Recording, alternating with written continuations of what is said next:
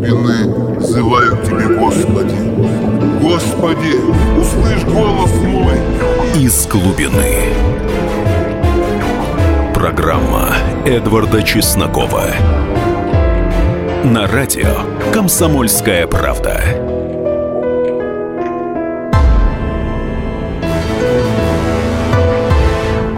Здравствуйте, люди! На линии Эдвард Чесноков. Буквально вчера в казахском городе Актабе на самой границе с Россией произошел масштабный теракт. Группа боевиков, несколько десятков приверженцев нетрадиционных религиозных учений ворвалась в город и устроили масштабные теракты, нападения на мирных жителей и воинские части. Сейчас вроде бы ситуацию взяли под контроль, хотя э, есть не меньше двух десятков раненых и убитых.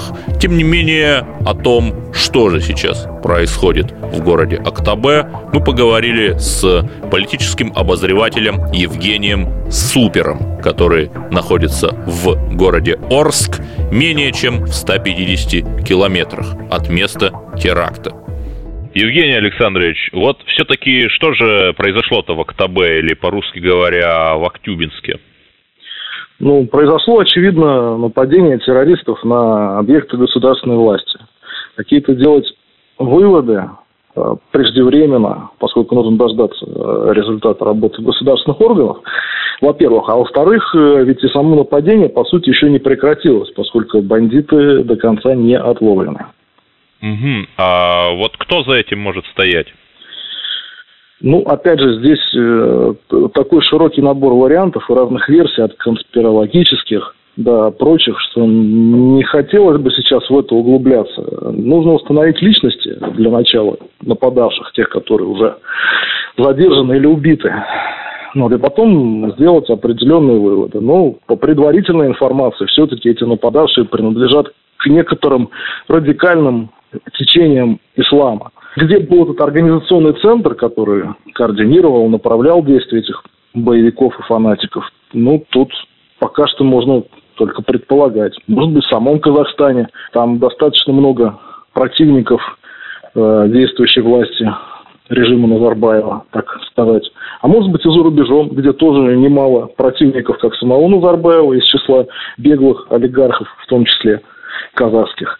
А, так и из числа тех людей и сил, которые, возможно, просто хотят дестабилизировать Казахстан. Не из-за того, что там сидит Назарбаев, а из-за того, что Казахстан очень выгодно географически расположен и имеет с Россией одну из самых протяженных сухопутных границ в мире.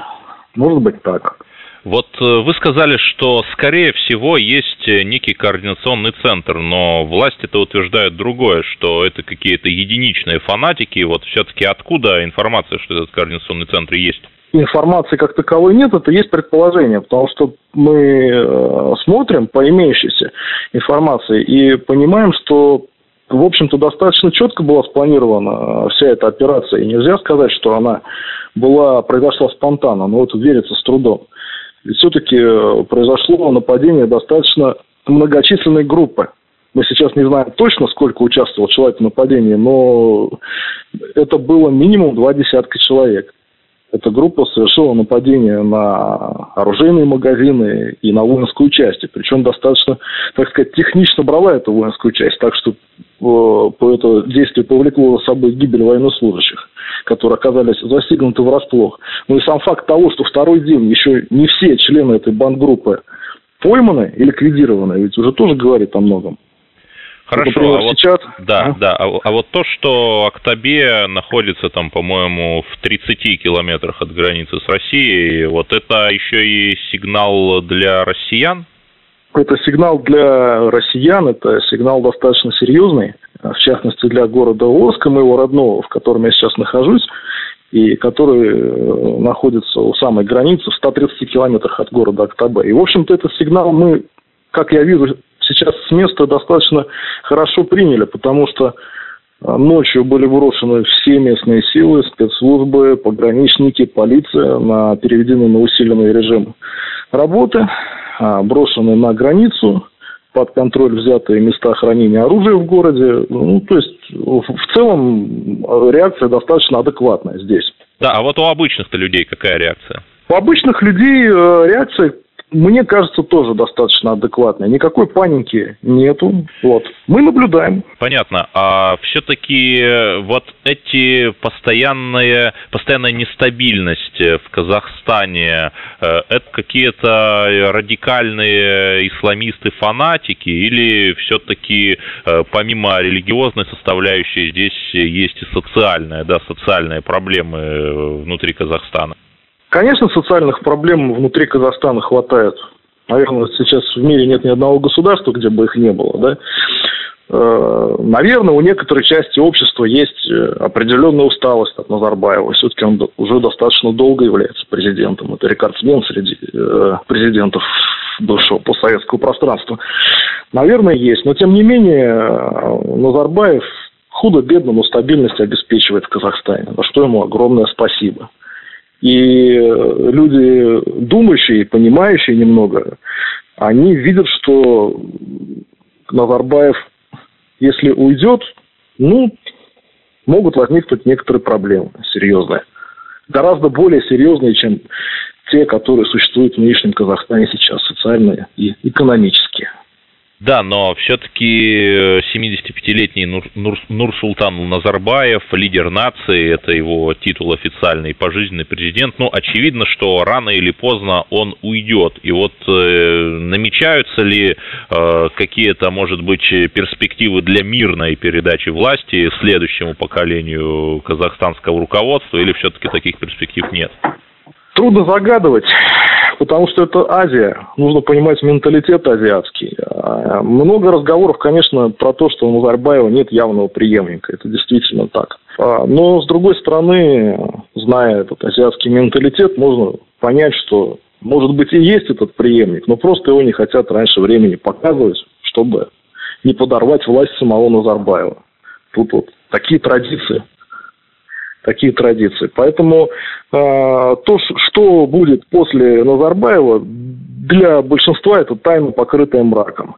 И когда произойдет эта смена, через два года, через три или через четыре, тоже точно никто не знает. И насколько мирно она произойдет, никто не знает. В общем, ситуация такая подвешенная. И, наверное, она и будет оставаться такой же подвешенной до, до самого момента смены власти.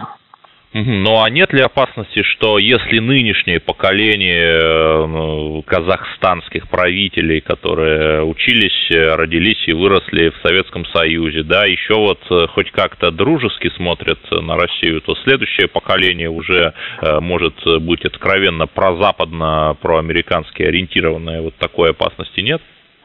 Есть такая опасность, конечно, и, как уверяют социологи, Казахстан приближается сейчас той точке исторической, когда больше половины его населения будет то э, представлять тем поколением, которое Советский Союз не застало.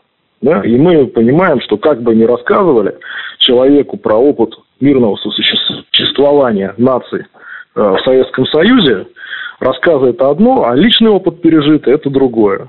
Поэтому, конечно, у этого поколения будет немного другое мировоззрение, другое восприятие России и русских. Вот. И смогут ли это враги Казахстана и России развернуть против нас? Ну, тоже можем только гадать, предполагать. Надеюсь, что не смогут.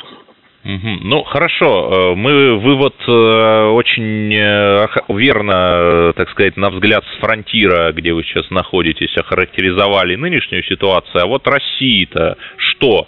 Делать в связи с усиливающейся дестабилизацией в ее мягком южном подбрюшье?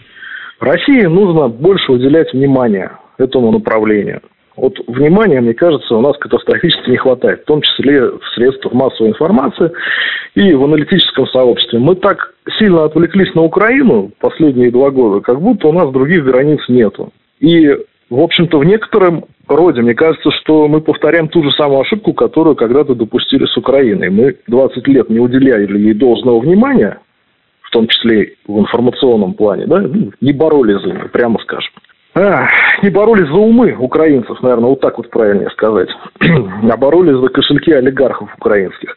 Что в конечном итоге все это вышло из-под контроля и обернулось тем, что обернулось. И мне кажется, что сейчас э, какой-то похожий процесс у нас вот развивается в отношении Казахстана.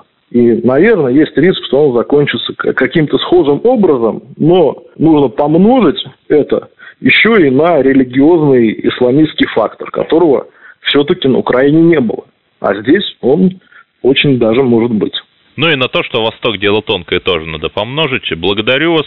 С нами был Евгений Супер, человек, находящийся сейчас в Орске, в 130 километрах от города Актабе, где в выходные э, произошли э, беспорядки с участием оружия и неизвестных лиц. Нам остается только надеяться, что все будет хорошо. Это главное. До свидания.